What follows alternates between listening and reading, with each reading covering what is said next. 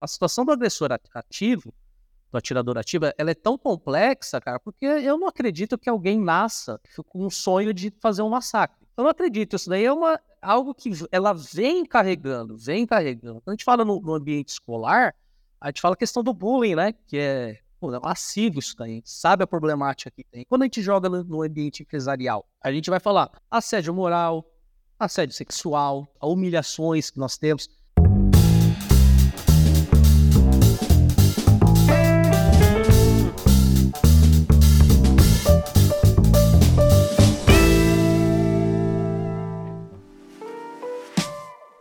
Olá, seja muito bem-vindo, muito bem-vinda ao LecCast. Eu sou Márcio Calai e o episódio de hoje está realmente muito interessante. Nós temos um papo diferente para fazer aqui no LecCast, um tema sério, muito importante, que é a prevenção contra atiradores ativos, um mal que é, não é novo, mas que infelizmente vem ganhando espaço no Brasil. E falar dessa prevenção vai ser realmente muito importante. Eu já vou te apresentar para o nosso convidado, um convidado que realmente é, tem uma história na LEC, ele vai contar aqui, a gente vai poder falar sobre isso. Mas é, antes de apresentar o nosso convidado de hoje, eu quero dar boa noite a você que está comigo aqui ao vivo, quem está chegando, quiser deixar seus comentários, dizer que se nos ouve bem aqui é sempre importante para saber que nós estamos chegando devidamente a você. É, Vou aproveitar também para dar aqui um aviso, né? Aliás, alguns avisos rápidos, como sempre, mas eu preciso deixar aqui um aviso que é o seguinte: o curso de liderança ESG na LEC está com as turmas esgotadas. Mais uma vez, assim como aconteceu no primeiro semestre, ESG se tornou um tema muito quente.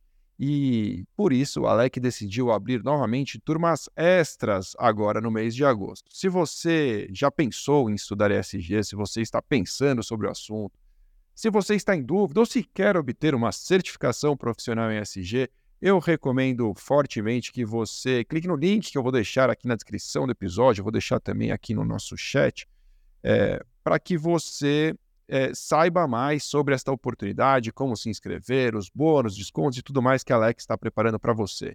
Então tá aí, esse era o recado número um. Os outros recados de sempre, você que nos assiste em vídeo, lembre-se de deixar um like, e também seguir a LEC nas mídias sociais, no LinkedIn e também no YouTube.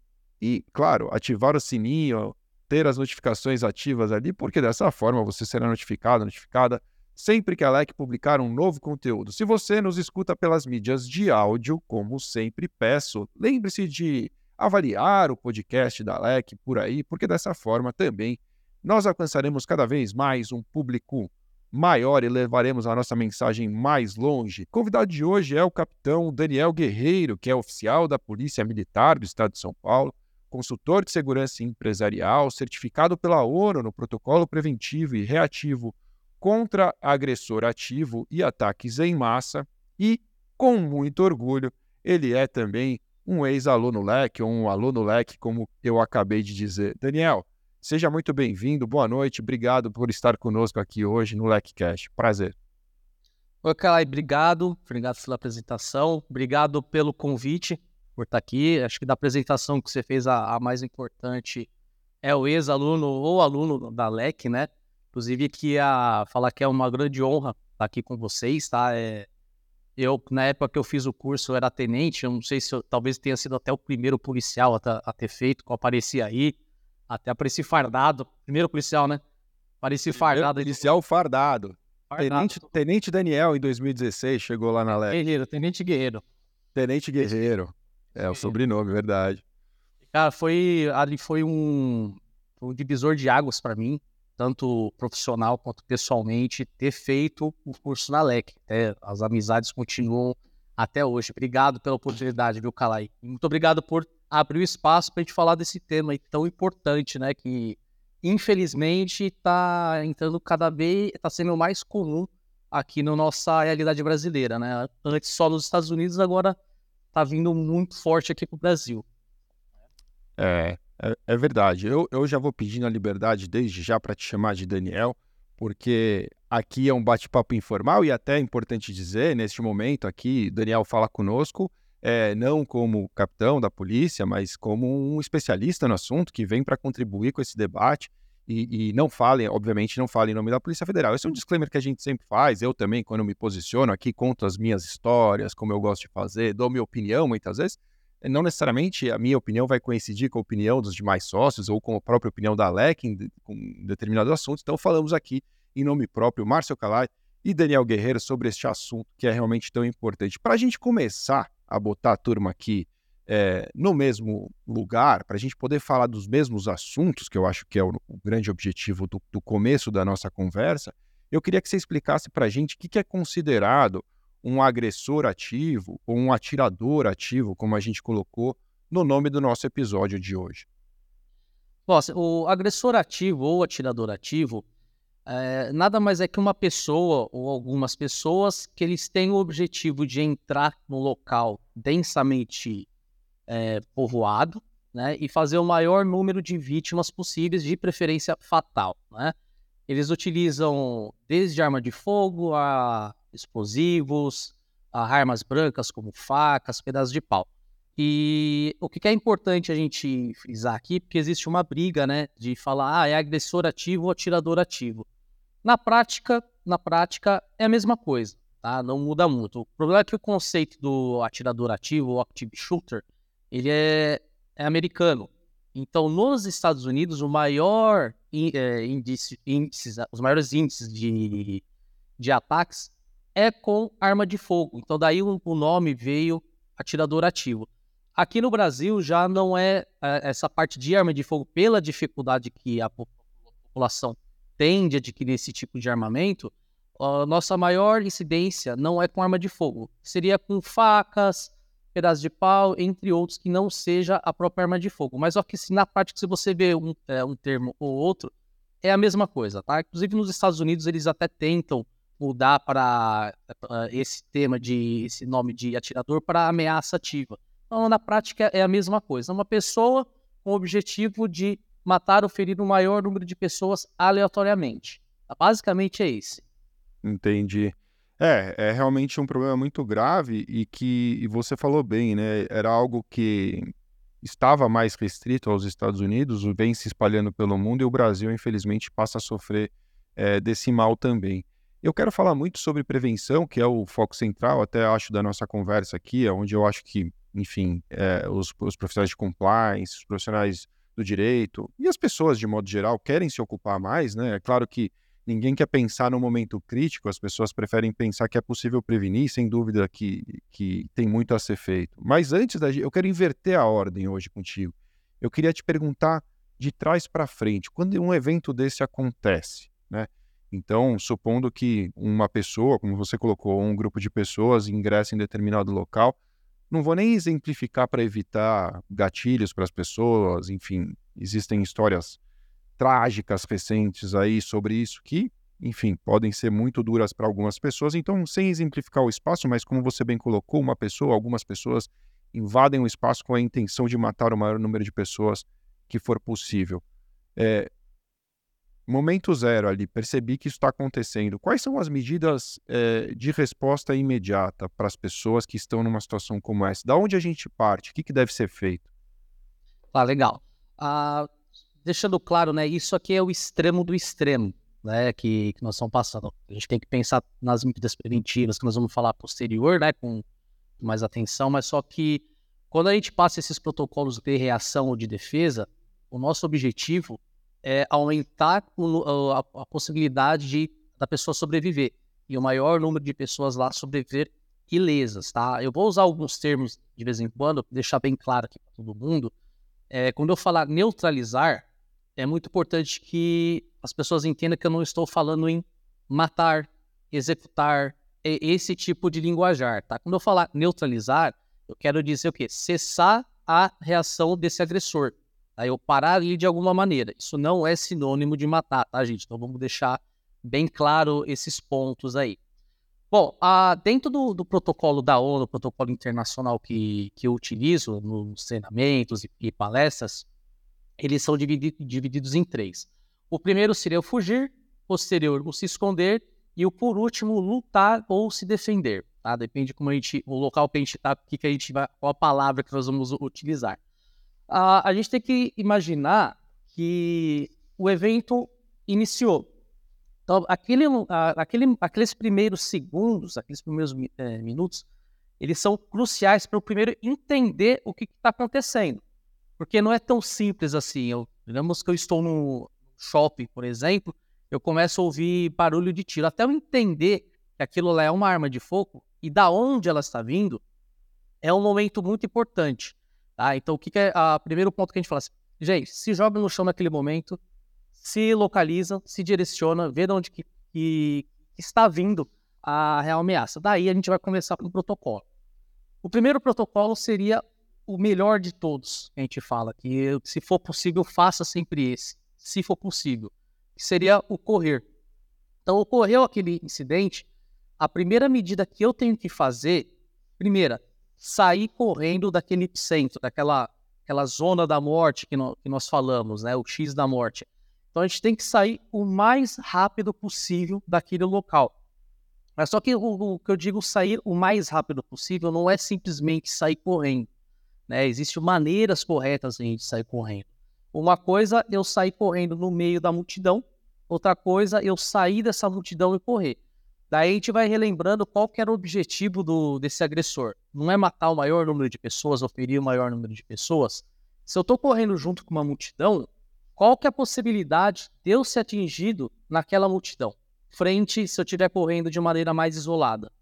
Então ele vai atacar a multidão. Então o primeiro ponto que nós falamos, deixar muito claro, é sair daquela multidão se possível. Sai da multidão. E sair do local o mais rápido possível. O que, que quer dizer? Saia do local o mais rápido possível, não tem muito segredo. Uh, a gente tem que lembrar que a distância é menor, né, dois pontos, é uma linha reta. Então, corre em linha reta e saia daquele local. Ah, às vezes uma, uma saída de emergência, também a gente frisa muito isso daí, ah, não é porque essa saída de emergência que ela é a mais próxima para mim, ela é a mais segura. Às vezes aquele atirador, ele, ele está ali próximo, ele está olhando para aquela saída de emergência. Então é por isso que a gente tem que tomar aquilo, aquela decisão, a gente tem que entender o ambiente, nos orientar e tomar nossa decisão e ação. Tá? Então, o que, é mais importante? De preferência, Sai correndo do ambiente o mais rápido possível, desde que você esteja seguro. Outro ponto muito importante também. Ah, eu, tô, eu saí correndo. Daqui a pouco uma pessoa caiu do meu lado. Eu vou parar para socorrer aquela pessoa de maneira imediata? Não. Por que, que eu não vou fazer isso daí? Se ela caiu do meu lado, sinal que o agressor está atrás de mim. E se eu parar para tentar socorrer ela naquele momento, eu vou ser atingido também. Então, o que, que acontece? A gente fala, sai e você vai socorrer? Vai socorrer, desde que você esteja num ambiente seguro e você tenha condições para socorrer essas pessoas. A gente não está falando aqui, a gente não ensina, fala, não, larga as pessoas. Não, não é isso, não é isso.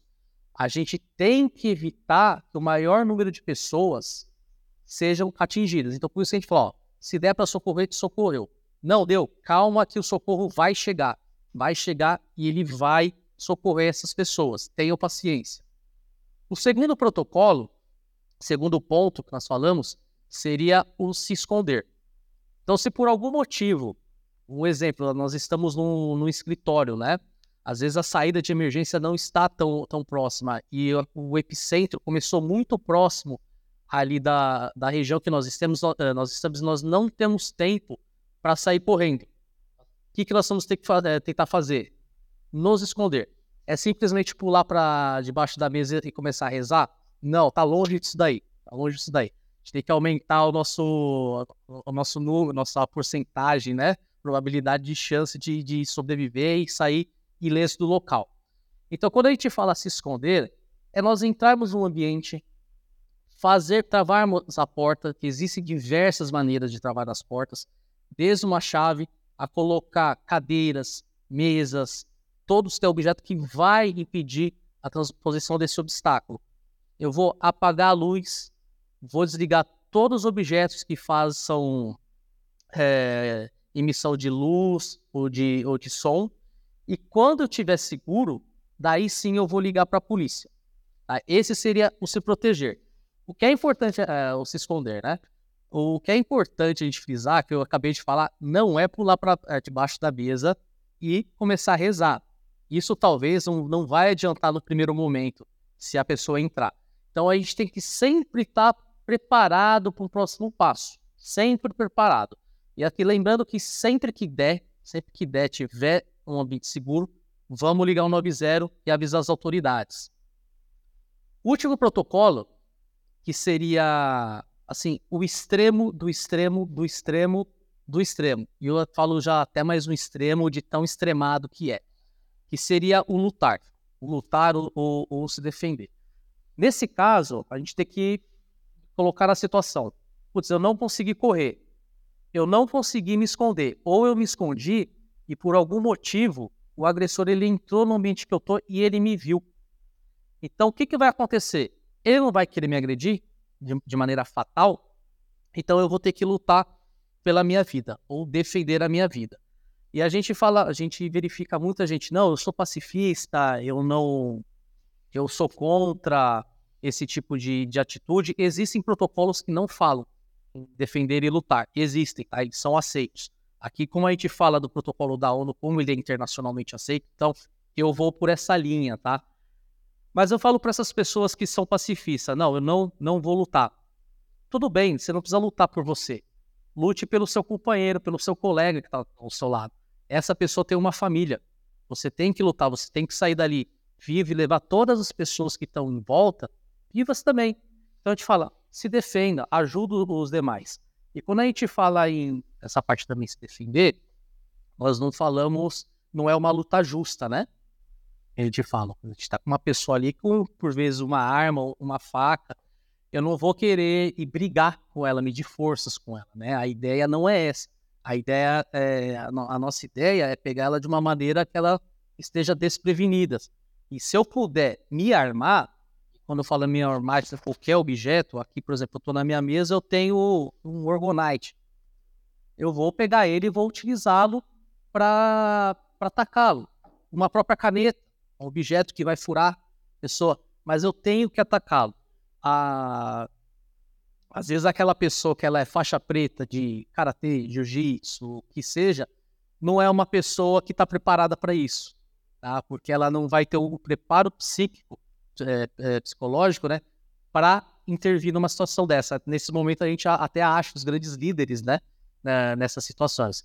A, a, pessoa ali que vai estar preparada é realmente a pessoa que vai estar disposta a se defender e a defender os demais. Esses três são os protocolos básicos que nós utilizamos para em caso de agressor. E lembrando, o neutralizar não é matar, tá, gente? Então eu cessar a agressão dele, eu pegar esse cara, eu amarrar. Se porventura acontecer o extremo de uma, de uma neutralização, aconteceu infelizmente aconteceu, foi necessário.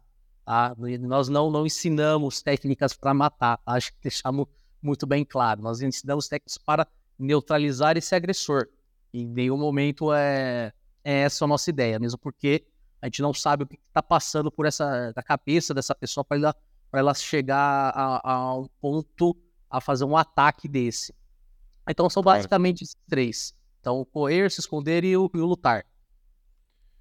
É, muito bom, cara. É importante falar sobre isso, porque se você não discute antes, né? Se você não prepara a cabeça antes para uma coisa como essa, se você não tem um protocolo mínimo na sua cabeça do que fazer, a sua resposta vira uma resposta aleatória, que pode dar certo e pode ser um fiasco completo. E, e achei muito interessante quando você coloca o fugir como uma primeira opção e a mais importante e a que deve ser levada realmente é, a, a todas as consequências, se for possível porque é uma quando a gente pensa, a gente pensar em analisar o risco, é uma forma de você zerar o risco. Se você for feliz em fugir, zerou, acabou. Para você, pelo menos, você está salvo, você não, é, você conseguiu eliminar o risco, pelo menos em relação a você.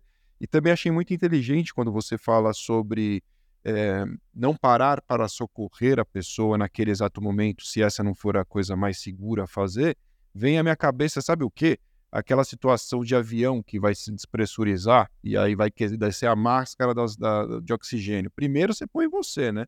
Senão você não vai conseguir ajudar, ajudar ninguém. Como é que você vai ajudar outro se você também tiver desmaiado? Então, é, numa situação como essa, como é que você vai ajudar alguém estando ali na linha de frente, ali tomando né, a, a possibilidade de ser também atingido, se for o caso de um, de um tiroteio, algo assim. Então, realmente se proteger primeiro e ajudar em seguida, é, não é egoísmo, né? É uma medida de, de, na verdade, beneficiar todos. A pessoa que precisa da sua ajuda, ela precisa da, sua ajuda em boas condições. Eu achei isso muito interessante. Não é tão óbvio, mas é muito interessante, né? E, e, claro, né, aí a coisa vai escalando, se esconder se torna uma opção e finalmente lutar com aquilo que você tiver ali à sua frente e se armar, né? É interessante isso, pensar que, poxa, você está num, você tá numa situação muito pior, né? Você está é, desarmado, a pessoa pode estar armada, sair de frente para essa pessoa achando que você vai ser um, né, o lutador salvador ali, um especialista. É o herói. Né? Colocou, o herói, não, não é isso, né? Quer dizer. É, a ideia é, um é sobrevivência ato... pura, né? Exatamente, cara. É, exatamente. inclusive, Calai, é, se me permitir, até é, as forças de segurança, né? A, os protocolos são diferentes, né? Quando a gente trata de, de agressor ativo, de atirador ativo, né? Antes a gente, a, as polícias, né? Elas, cerca, elas cercam o local, cercaria o local e daria tempo para iniciar negociações, coisas do gênero, né? Esse tipo de fenômeno, esse tipo de evento, inclusive foi devido à Columbine High School, 99, que inclusive esse ano aqui foi muito bem lembrado, né? Ou mal lembrado, os protocolos das forças de segurança foram alterados, né? Então, quando a gente fala em gerenciamento de crises, a gente está falando de um gerenciamento de crises dinâmico. Nesse daí, o nosso tempo, o fator tempo, é o pior inimigo, diferente de uma situação de reféns. E o tempo é o maior amigo, né? O maior aliado. Num evento desse, para você ter uma ideia, a polícia ela, ela forma uma célula tática muito rapidamente no local e faz a, a, a invasão do local, né? E conforme eu te falei da, da parte de socorrer, a polícia ela não vai socorrer as pessoas que estão ali naquele momento. Ela não vai, ela vai passar reto. Inclusive, teve alguns vídeos dos Estados Unidos com, com as bodycams, outros policiais, a gente vê isso nitidamente.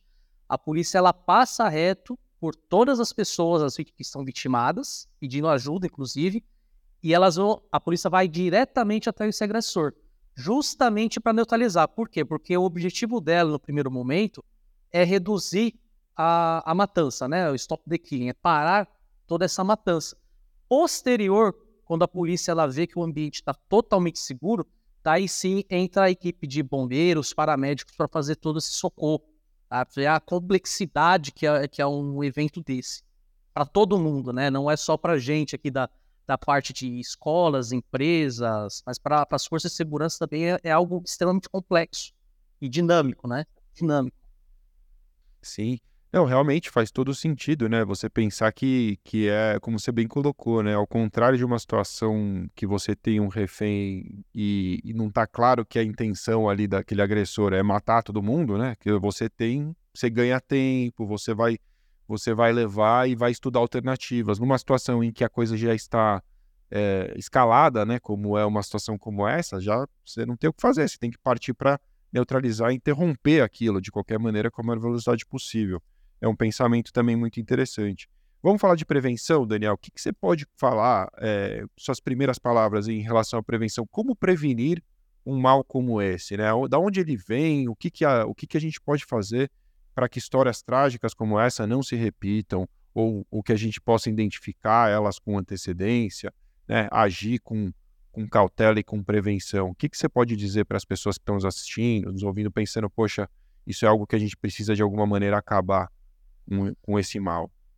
A, a, a, primeiro ponto que, quando a gente vai falar de medida preventiva, é, é o sentimento de negação. Tá? Isso é, é, a parte principal. Então, nós temos o, um mal, né? De achar que nada vai acontecer com a gente. Então, eu vou no shopping, eu vou no cinema para me divertir com a minha família. Eu vou uh, num parque para praticar esportes, que seja, e nunca vai acontecer um negócio desse. Ah, então, esse é o primeiro ponto. As pessoas têm que acreditar que isso pode acontecer. Tem que acreditar. O sentimento de negação é a pior coisa que nós temos nesse ponto. Estatisticamente, é, nos Estados Unidos é mais fácil. A, probabilidade de você ser pego por enxame de abelhas e ser morto por enxame de abelhas é maior do que você estar tá no meio de um evento desse, nos Estados Unidos. Imagina aqui no Brasil. É menor ainda. Mas acontece. Mas infelizmente acontece. A gente pega aqui no Brasil o primeiro evento que tivemos, é, foi muito famoso, foi em 99 do Atirador do Cinema, do, do Morumbi. É, quem... O, cara, o cara assistiu o Clube da Luta, né? Era Fight Club o filme que. Ah. Era Fight Club o, o filme. Ah. Exatamente. E, a tragédia. Tava no, tava no meio do filme. Do, do projeto lá, é o tal do Project Mayhem e tal. O filme é super interessante, mas foi para ele, eu acho que foi um momento ali de, putz, é isso que eu tenho que fazer, né? Ele é, ele, na, ele, quando a gente foi estudar os casos, o caso dele, né, ele tinha, alegou, tinha paranoia, tinha uma série de, de problemas, né? Talvez acho que o, o filme em si, né, nesse caso, poderia ter sido até outro filme qualquer de criança que poderia ter acontecido. Né? Ele já estava, é, o objetivo dele já, já seria, é, já era aquele ali, né? O filme só acho que só foi uma, uma coincidência aí do, do acaso, né? Ah, e assim, uma, uma, algo muito importante, voltando nesse sentimento de negação, é que nós não temos que fazer a, a pergunta se vai acontecer. Tá? Então, isso eu estou falando Brasil, mundo, né? Não é se vai acontecer, mas é quando vai acontecer. Porque vai acontecer novamente. E nós entramos com a prevenção é para mitigar esse risco. Tá? Mas só que vai acontecer? Vai acontecer. Ah, vai acontecer com a gente? É muito difícil. É muito difícil. Mas vai acontecer. Então a gente tem que mudar o ser para quando. Tá? Então daí quando a gente muda o quando, a gente acaba com esse sentimento de negação. Então a gente começa a aceitar que a, a realidade está batendo na nossa porta. Mas só que falando de uma prevenção mais estratégica, e aqui a gente fala desde escolas, que aqui no Brasil é, é o que mais chama atenção, né? Aqui no Brasil a gente tem um índice maior em escolas, mas quando a gente fala em mundo é no ambiente de trabalho. Ah, e a gente também ainda não. É, nos Estados Unidos, no mundo geral, é no ambiente de trabalho. Mas aqui até uma, um parênteses, quando a gente fala em escola, a, a, a gente ainda tem certas dúvidas se realmente é, é, em escolas. Por quê? Porque a classificação de agressor ativo, atirador ativo, ela é nova aqui para a gente, né? Então pode ser que ocorreram outros incidentes que eles não foram classificados da maneira correta. Foi uma tentativa de homicídio, homicídio mútuo, que seja e ele não foi classificado como um, um evento de agressor ativo. Porém, como assim, a gente tem que trabalhar com nossos dados, né? Os dados fidedignos que nós temos hoje é que na, no Brasil o maior índice são na, nas escolas, porém ainda acontece no ambiente de trabalho, escritórios e locais públicos, tá? Ah, e é outra, outro ponto que as pessoas falam, ah, só, só escola, só escola que acontece. Não, acontece em tudo que é lugar. Não tem local exato para acontecer. Mas voltando para uma prevenção mais estratégica, a gente tem que sempre lembrar análise de riscos, fazer um tratamento desses riscos assim, de uma maneira ampla. Não estou falando só na parte de segurança patrimonial, essa gestão de segurança patrimonial, segurança empresarial. Não, ela é muito mais ampla. Ah, quem diria que a gente colocaria hoje numa análise de riscos uma pandemia? Né? Antes não se falava nisso e hoje ela é muito falada mesmo, que é, é uma realidade recente, né?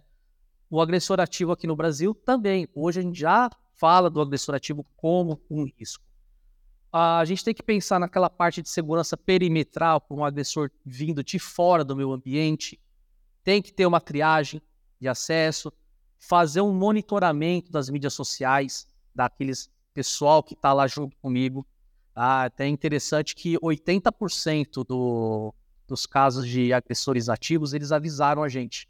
Então, ou falou para um colega de trabalho, colega da escola, ou ele colocou nas mídias sociais, seja qualquer mídia social, o WhatsApp, o Facebook, que seja. 80% eles avisaram de alguma maneira. Eles deram, eles falaram, ó, vou fazer. Eles falaram, ó, vou fazer. Ou falando ou escrevendo. É um número muito grande. Coisa curiosa, né, cara?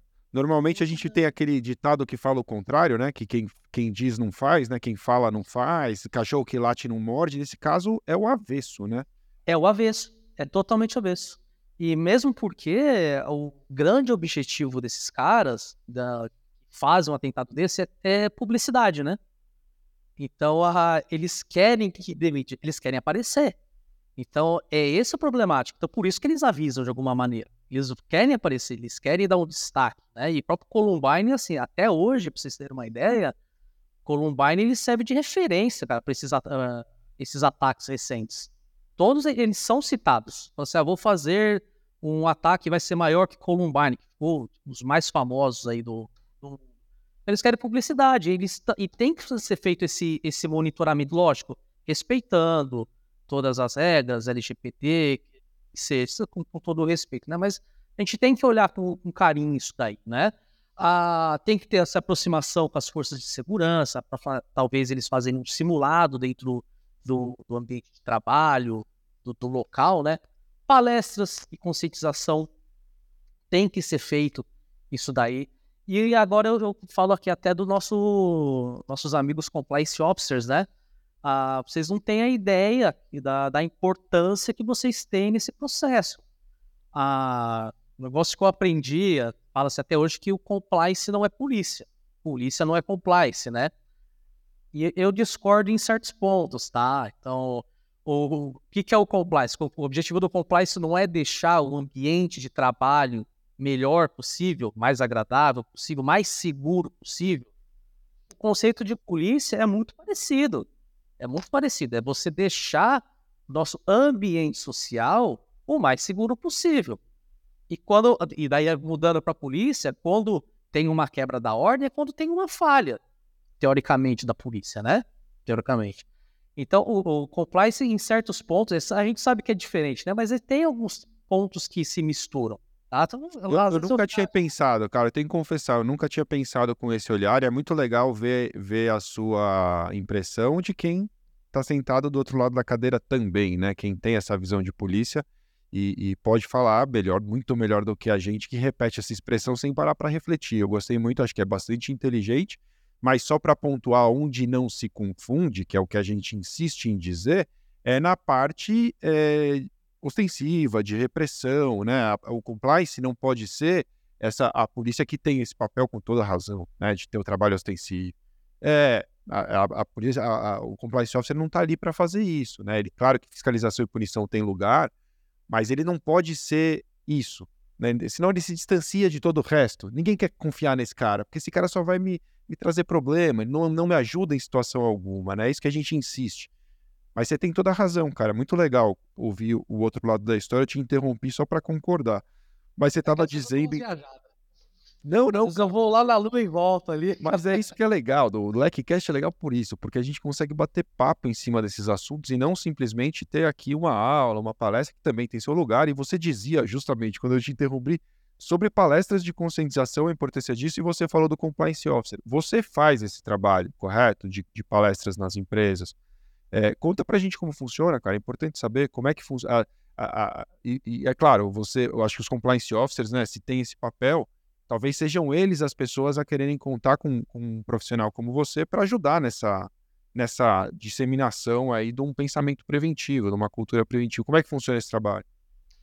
Quando eu digo que o compliance officer ele tem muita importância nesse processo preventivo, é que ele faz parte de todo aquele meio, de toda aquela cadeia, né? A gente não pode confundir o trabalho do compliance officer com o gestor de segurança do, daquele local, tá? Eles se complementam, eles se complementam muito. E quando eu falo do, do compliance officer, a gente começa a pensar no canal de denúncias, por exemplo. Né? Então, você colocar, você ter uma estrutura é, de canal de denúncia que ela está preparada para receber um tipo de alerta, esse daí é de suma importância. E assim, não é só esse tipo de alerta, a gente está falando do extremo do extremo. Né? A gente está falando de uma pessoa com potencial suicida, por exemplo. Algumas empresas a gente tem, tem o canal de denúncia, mas para que, que é o canal de denúncia?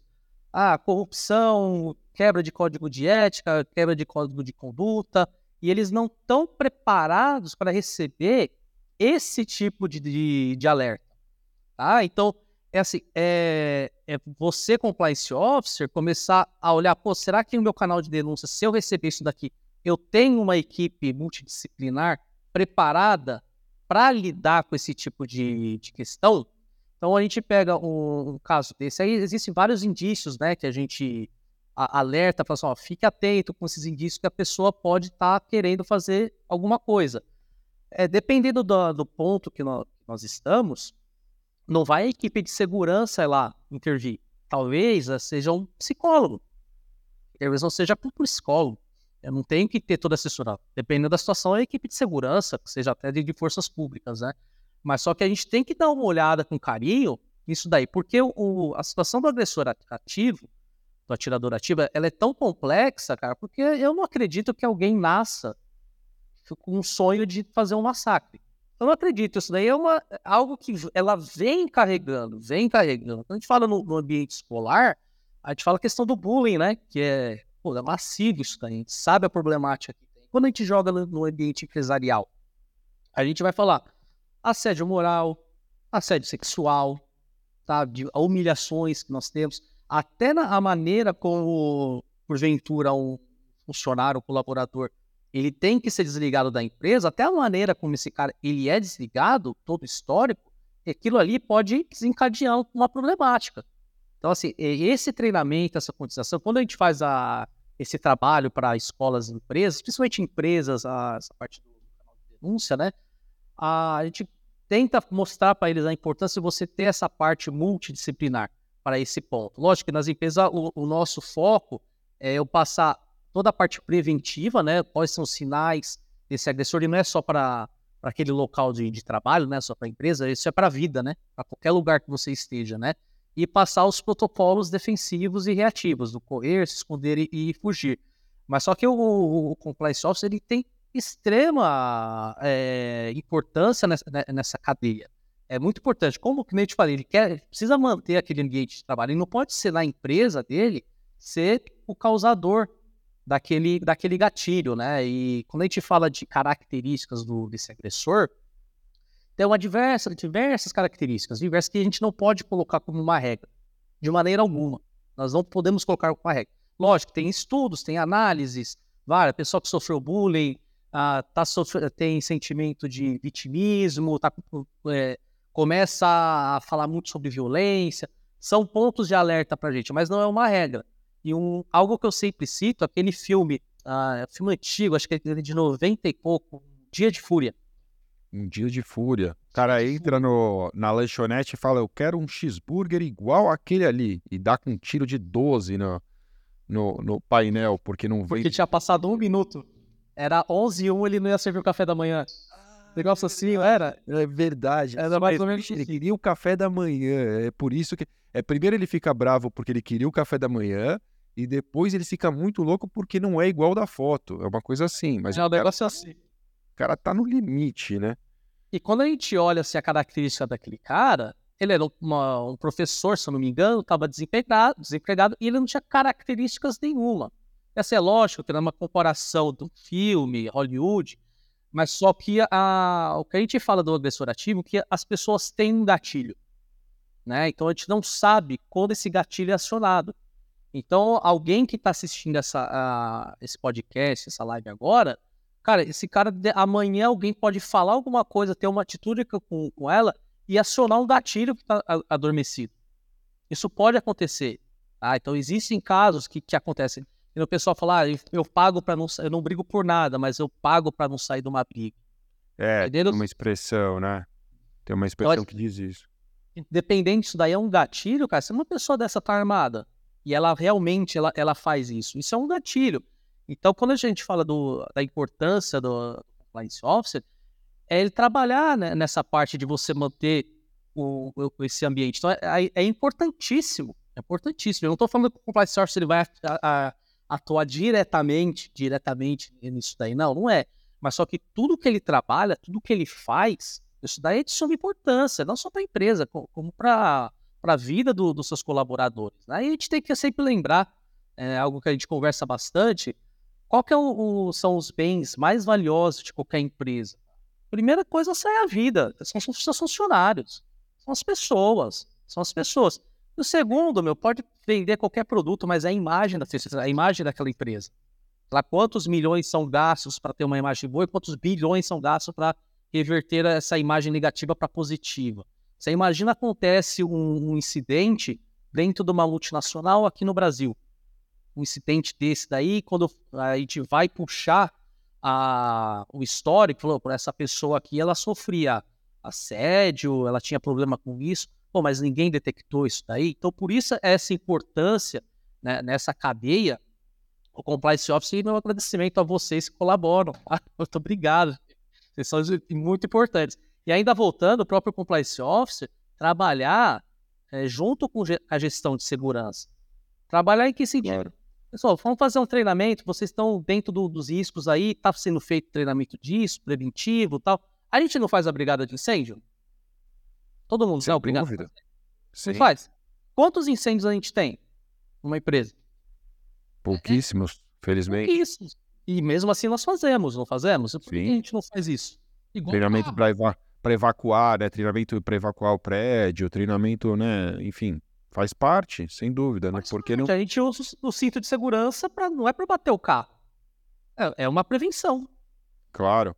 Você sabe, que, você sabe que ouvindo você falar do papel do compliance, eu acho que você tem toda a razão, porque assim, o, o profissional de compliance ele está ali para ter uma cultura num ambiente saudável, né? Uma cultura de conformidade, de ética. A ética, no final, é a boa convivência, né? Que as pessoas tenham uma boa convivência. Então, até quando, quando você fala em bullying, né? Que tradicionalmente vem essa coisa da escola, é, existem situações de bullying no ambiente de trabalho também, né? Infelizmente, a gente vê coisas muito próximas a isso, não é? Um assédio moral que, que leva pessoas à loucura, né? Assim, coisas horrorosas.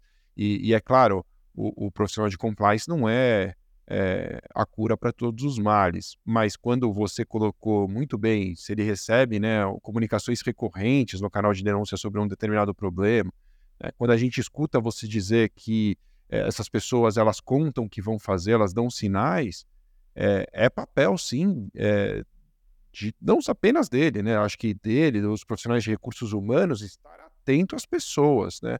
As pessoas estão agindo de maneira diferente, alguma coisa aconteceu, algum incidente deixou alguém muito enfurecido, uma briga dentro do ambiente de trabalho, uma pessoa, como você colocou, foi demitida também de uma maneira é, muito dura e isso causou um mal-estar tremendo. Quer dizer, prepare-se porque né, isso precisa ser de alguma forma tratado. Eu acho que é um pensamento bastante inteligente, cara. Eu acho que é, não quero. É, depois a turma de compliance vai falar, pô, cara, você está arrumando mais trabalho para a gente. Não é isso. Não quero não quero transferir a responsabilidade a vocês, mas acho, quero acreditar que faz parte, sim, é, de um pensamento de, de compliance, na medida em que compliance é sobre pessoas, saber se aquelas pessoas que convivem naquele determinado ambiente estão convivendo bem, né? se estão felizes, se, se, se as coisas estão funcionando bem. Tem uma pergunta bem pontual aqui da Mari Gurgel eh, sobre as escolas, se escolas públicas ou particulares têm alguma diferença em relação a isso no índice de de acontecimento, desses acontecimentos trágicos? Você sabe dizer?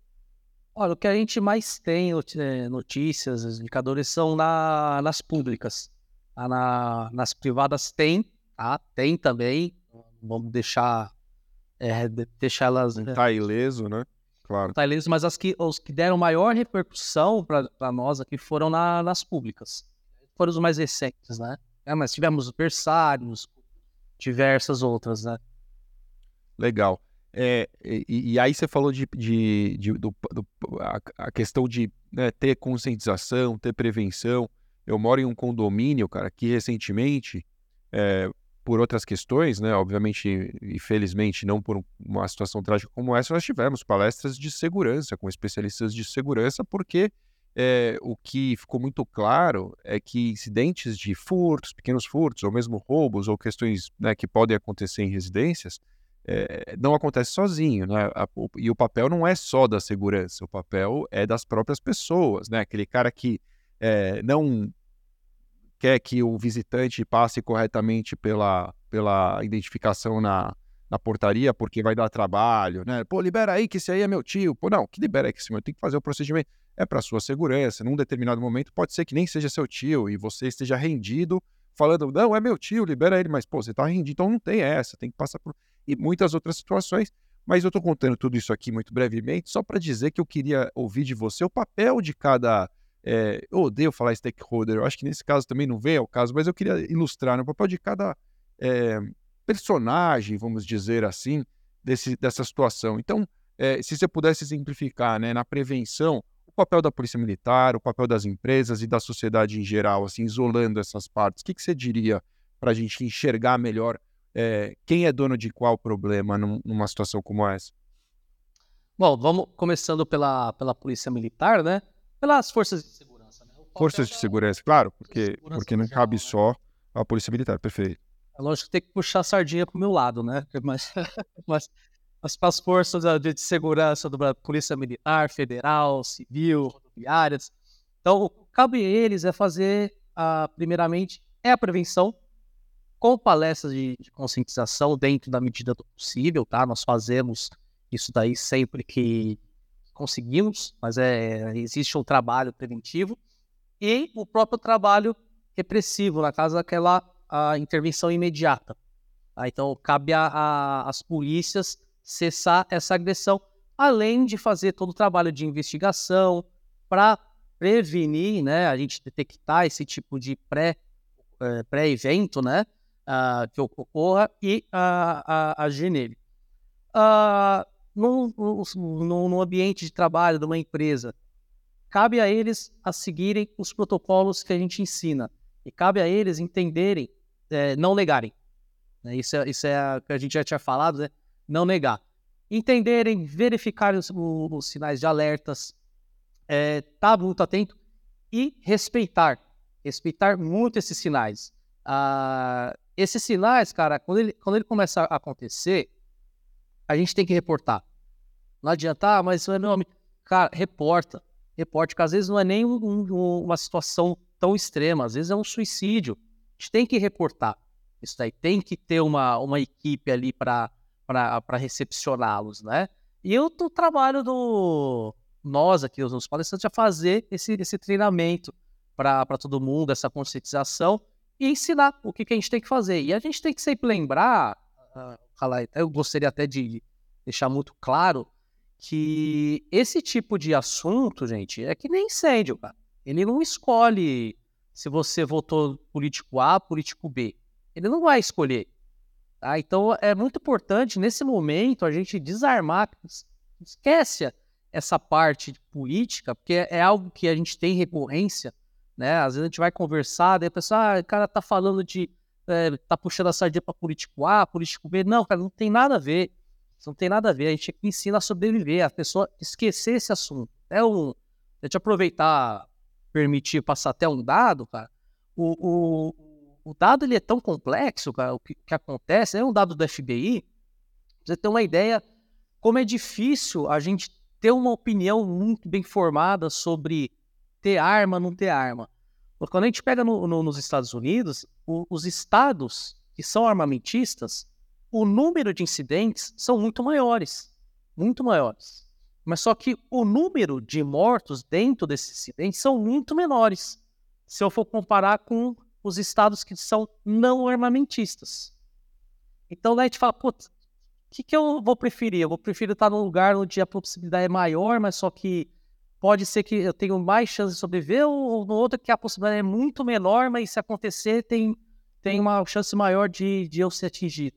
É baita dilema, é um dilema. Esse é um dilema ético, assim, se a gente parar para pensar, severo, né? É, até até para ver se eu entendi bem, quer dizer, num, num estado onde se vende muitas armas, está todo mundo armado.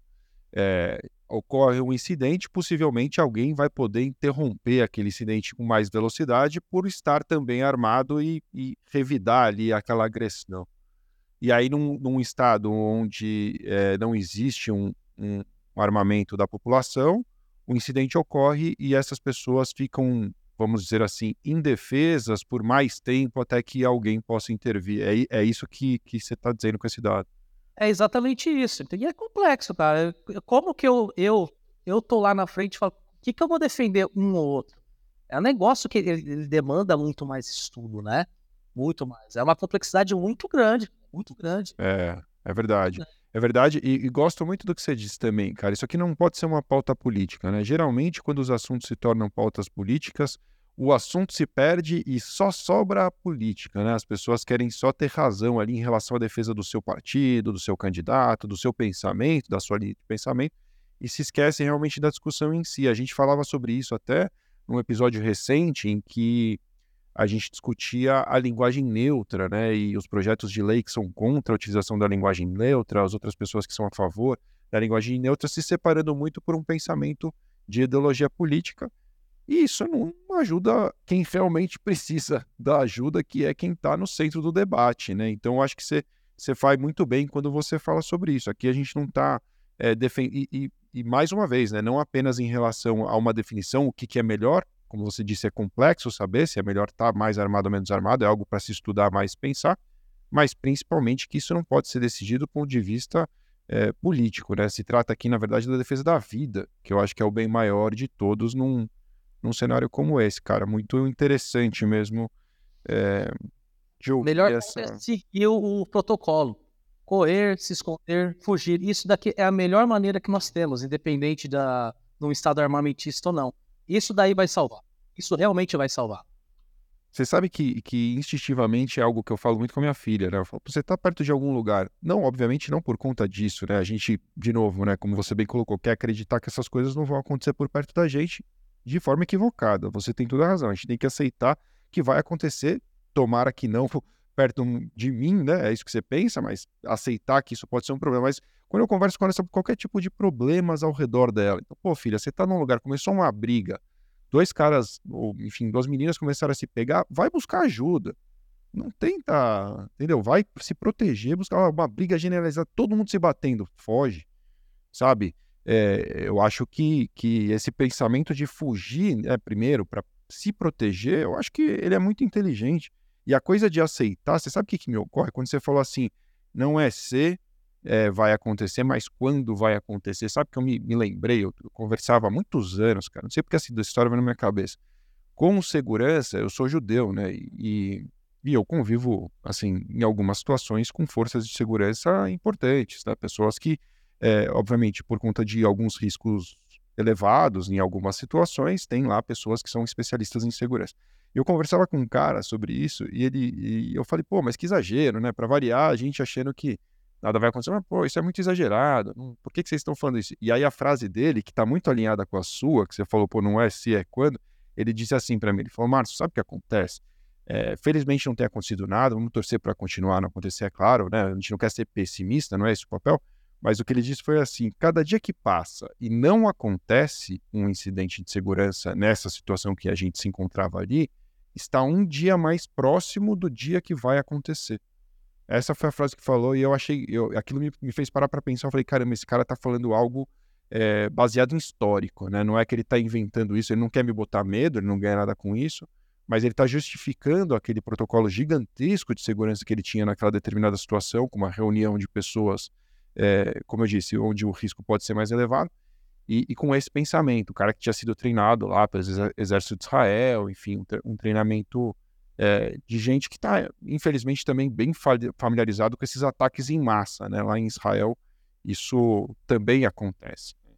Então, é uma realidade. Né? Eu estive por lá, assim, é extremamente seguro andar em Israel. As pessoas se enganam, acham que, de repente, estar por Jerusalém, isso vai acontecer o tempo todo. Não vai, muito pelo contrário. Não, é, não, não vai acontecer nada, estar tudo bem.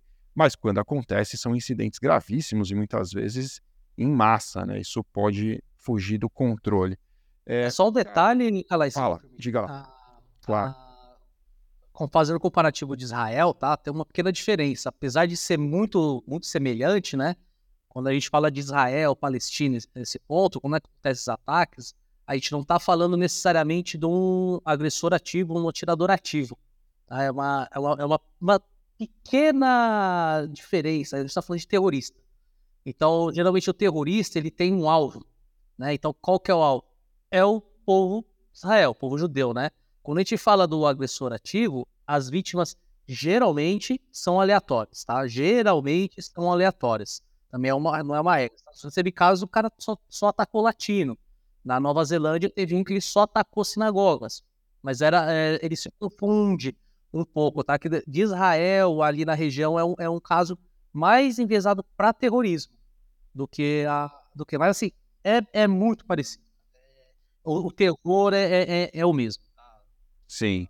Sim, mas você tem razão. Você tem toda a razão. É, é, me parece que realmente um, uma situação como essa que a gente vê assim nas escolas, ou mesmo né, essas coisas que, que a gente. É, as notícias de atiradores ativos é, parece mais aleatório mesmo, né? Do que algo direcionado, né? É, é, é uma sutileza que pode fazer bastante diferença mesmo. É, e aí, eu queria, eh, para a gente fechar, cara, a gente está caminhando para o encerramento, tem duas coisas que eu não queria deixar de fazer. Primeiro, é, é, te alertar, que eu esqueci de falar sobre isso, que a gente normalmente deixa uma dica de leitura. Não sei se você tem alguma dica de leitura sobre isso, mas se você tiver, vai ser legal. Não precisa ser necessariamente um livro, se tiver, de repente, um manual, um site, orientações da polícia, ou suas, ou enfim, se você tiver, vai ser legal. A gente deixa isso para o final, só te adiantando agora para você pensar que eu me esqueci de te falar antes da gente começar a gravar. E a, e a pergunta que eu queria fazer para a gente caminhar para o encerramento é a seguinte: é, ao longo da nossa conversa aqui, eu achei muito interessante você dizer é, algumas vezes para não ignorar sinais. Né? Você falou isso de várias formas diferentes. Então, poxa, o cara dá sinais nas mídias sociais, ele conta, né, uma pessoa que de repente está passando por um problema mental gravíssimo ali, um, ou enfim, alguma coisa muito séria, dá sinais. Então, para ler os sinais, para estar tá sempre atento a esses sinais.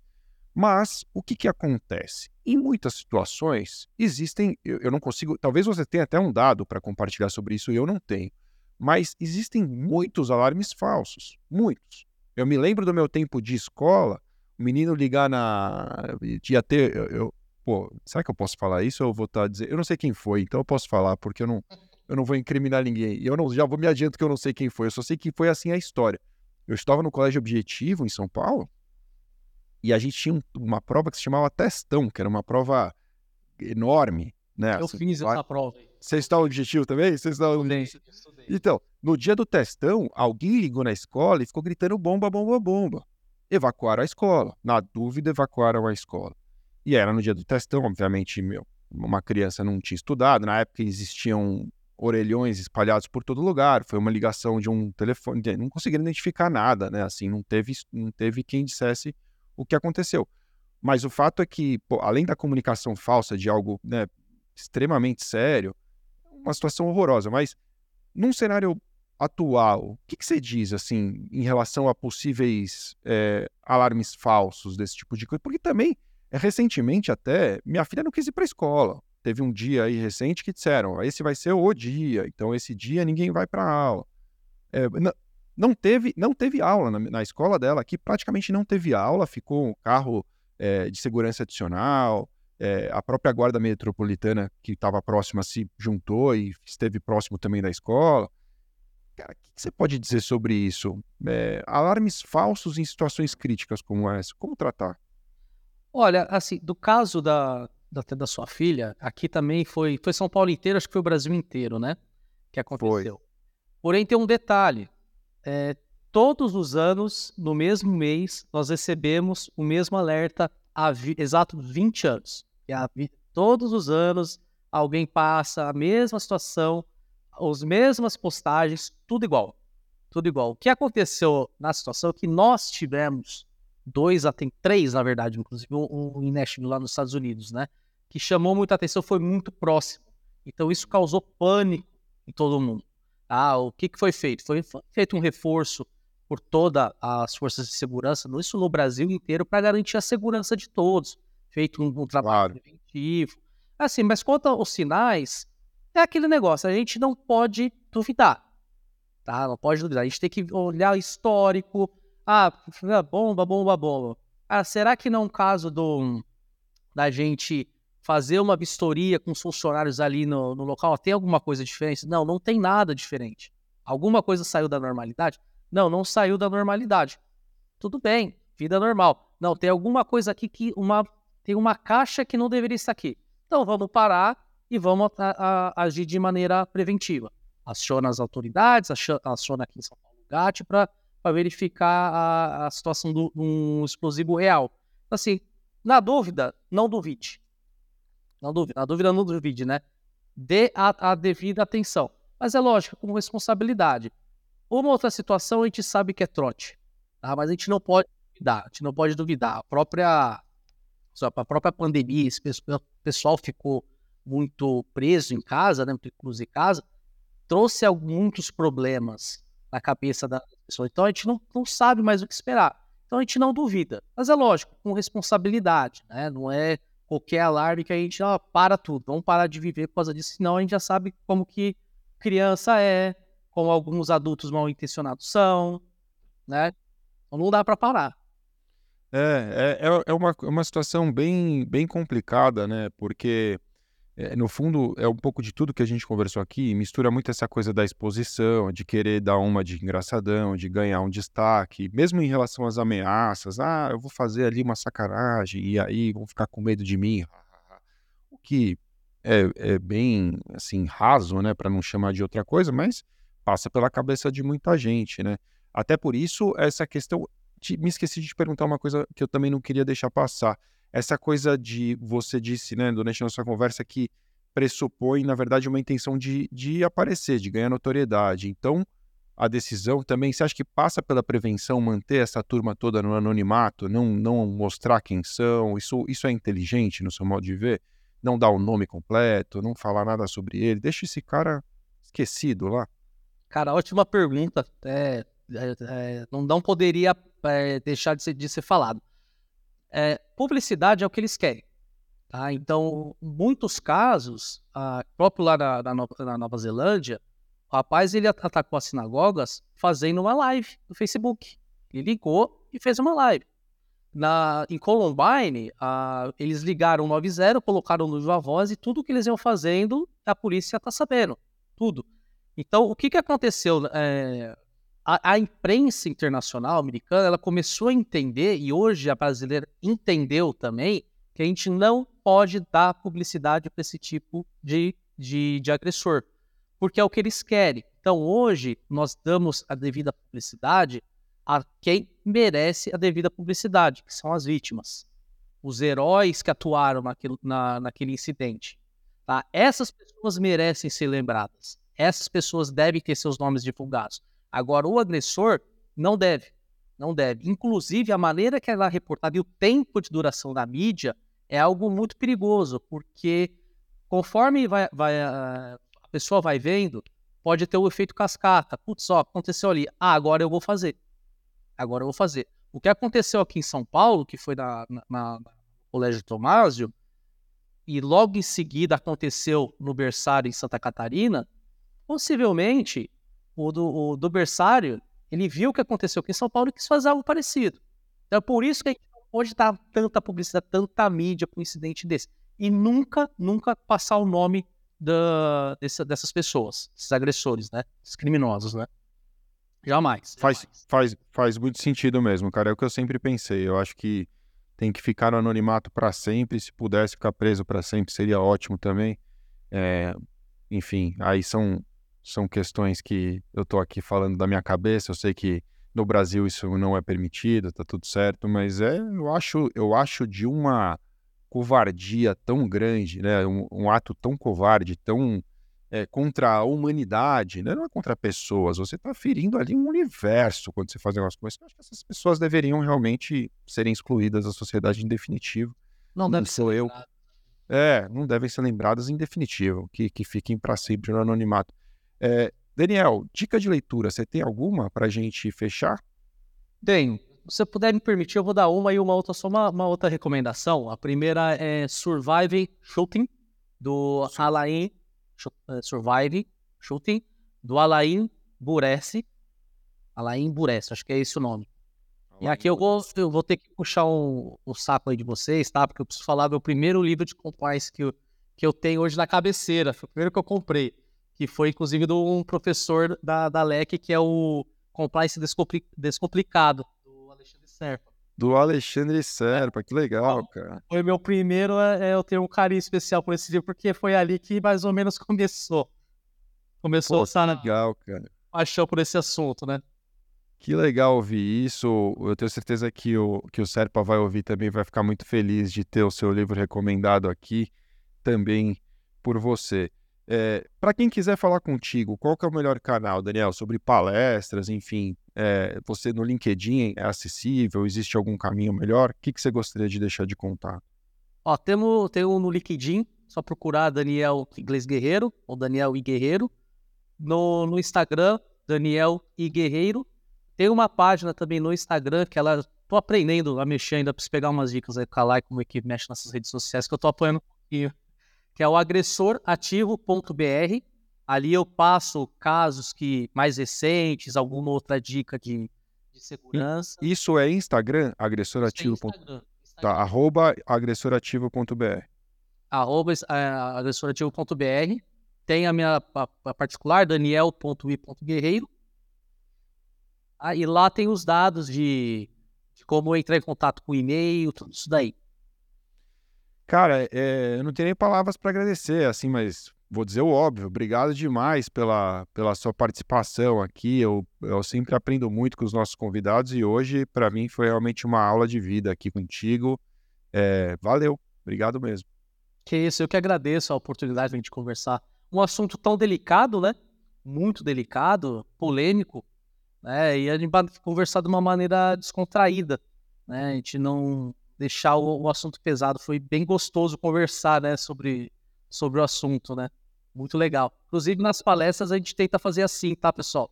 A gente tenta fazer uma maneira descontraída, para justamente as pessoas não ficarem assustadas, porque a gente sabe que assusta. Assusta bastante. É, mas é, é, bem isso, né? Quando tratar de um assunto difícil, fale de forma fácil. Quando tratar de um assunto duro, fale, fale de forma leve, né? Porque afinal de contas, é, estamos todos aqui do mesmo lado, né? É, contra esse tipo de, de agressão e, e, dessas situações. E eu acho que ficou muito claro que é um esforço de todos. Sem isso, dificilmente a gente vai conseguir prevenir. Cara, obrigado. Foi um prazer, viu? Valeu. Agradeço. Obrigadão, obrigadão a todos que assistiram. Precisarem, com a gente. E não, não duvidem, hein, gente? Não duvidem.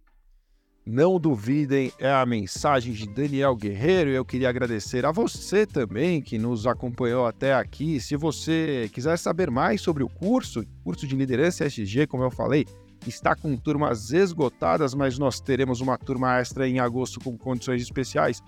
O link está aqui no chat também, claro, na descrição do episódio você pode encontrar nas mídias de áudio e também no YouTube, no LinkedIn. Se você quiser saber mais sobre compliance, siga a LEC nas mídias sociais, curta aqui este vídeo, avalie o podcast nas mídias de áudio e, é claro, acesse o site da LEC em lec.lec.com.br. Valeu!